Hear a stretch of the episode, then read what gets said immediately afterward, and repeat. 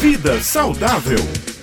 O tema de hoje é autismo. O que os nutrientes podem contribuir na melhora de vida de um autista? Isso, o doutor Alain já está em linha aqui conosco. É ele quem responde, ele que é médico, nutrólogo. Olá, doutor Alain, bom dia. Bom dia, gente, tudo bem?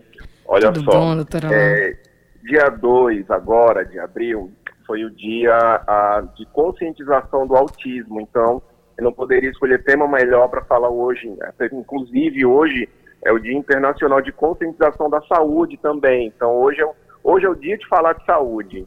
E no caso do autista, a mudança alimentar, ela contribui muito com a melhora de vida dessas pessoas. Não só autistas com a idade menor, como também autistas adultos.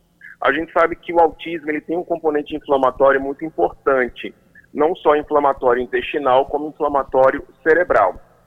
Na verdade, de forma bem sucinta, a ideia é a seguinte: ah, o autismo é uma doença que ela tem uma inflamação cerebral, uma inflamação nos neurônios, e a gente sabe também que o autismo tem um componente de inflamação intestinal importante, até porque o intestino é o nosso segundo cérebro. O intestino é um local importante de produção de neurotransmissores, cuja desregulação desses neurotransmissores produzidos no intestino também pode contribuir com a- a- o desencadeamento do autismo.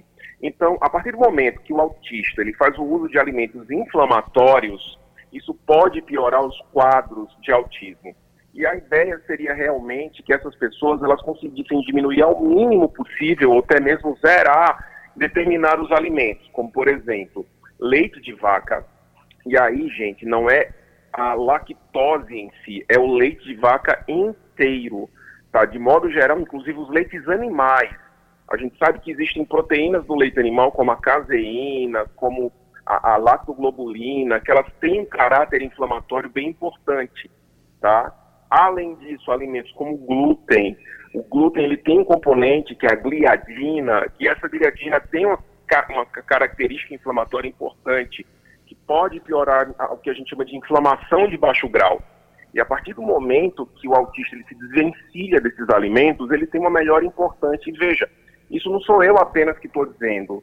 Isso, a- além de estudos que falam isso, tem algo muito mais importante que falar isso, que são os pais de autistas. A partir do momento que eles fazem essas mudanças alimentares nos seus filhos, a melhora é incrível, é absurda a melhora que essas crianças têm a partir do momento que fazem mudanças alimentares, que no começo não é fácil, mas que trazem resultados maravilhosos. E é óbvio, claro, inserir na dieta dessas crianças alimentos anti-inflamatórios. Ômega 3, alimentos ricos em ômega 3, alimentos ricos, por exemplo, em curcumina, alimentos ricos também é, é, é, em tudo aquilo que é rico em vitamina B, em vitamina E, que é antioxidante. E doutor Alain, alguns pais de autistas também, eles falam que é, existe uma certa dificuldade dos autistas se alimentarem, porque eles são muito seletivos. Como lidar com isso? Então, essa seletividade do autista é exatamente pela, a- a- pelo alto grau que eles têm de, de infantilidade do paladar. E isso acontece exatamente pelo grau avançado da doença. Então, a partir do momento que você melhora o estado cognitivo da criança, você faz com que essa criança ela consiga aceitar melhor os alimentos. E esse- essa melhora do estado cognitivo, ela envolve realmente vários parâmetros. E esses parâmetros relacionados a melhorar o estado cognitivo têm a ver com desinflamar o corpo dessa criança. Então, gente, fica a dica: você não vai perder absolutamente nada com isso. Faça o teste. Se você tem um filho autista, não importa a idade dele, tire glúten, tire leite de vaca, tire leite animal, faça o teste por 15 dias e conte pra gente depois os, os resultados disso daí. Você vai perceber que a melhora, inclusive a aceitabilidade que essa pessoa vai ter com outros alimentos, vai ser incrível. Faça um teste. Você não vai perder nada com isso, eu garanto.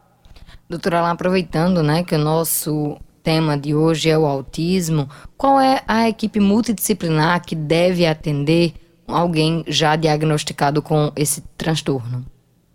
Então, para um autista é sempre importante um psicólogo, um psiquiatra e ou neurologista, fonoaudiólogo em alguns casos, tá? Um terapeuta ocupacional, Vou incluir também o nutrólogo nesse contexto, tá? é importante também para organizar esse contexto nutricional no paciente autista, tá? E, obviamente, dependendo da situação, dependendo da idade, pediatra. É realmente uma equipe multidisciplinar, gente, porque o autismo é uma doença plural, uma doença que envolve aí realmente vários pontos da vida da, da, da criança e, obviamente, aí do adulto também. Então é isso, doutora Alain, muito obrigada. Na última segunda-feira, né, a gente abordou esse assunto aqui também, né, por uma, uma, outra perspectiva, e a gente acabou recebendo aqui algumas perguntas, então eu estou aproveitando que o nosso tema também é esse, para esclarecer algumas dúvidas dos ouvintes, é, doutora Alain, qual seria, dentro dessa equipe multidisciplinar, o primeiro encaminhamento da família, né? Qual seria ali o médico primeiro médico que a família deveria procurar para receber algum tipo de diagnóstico? Sem sombra de dúvidas, o neurologista. O neurologista ele vai, vai acolher essa criança, no caso o neuropediatra, vai acolher essa criança, afinal o diagnóstico de autismo é dado na infância, tá? vai acolher essa criança, vai fazer todo o screening, toda a, a, a investigação para poder chegar ao diagnóstico e começar a terapêutica inicial para tirar a criança da fase aguda à medida que isso acontecer, os outros profissionais eles vão entrando na jogada.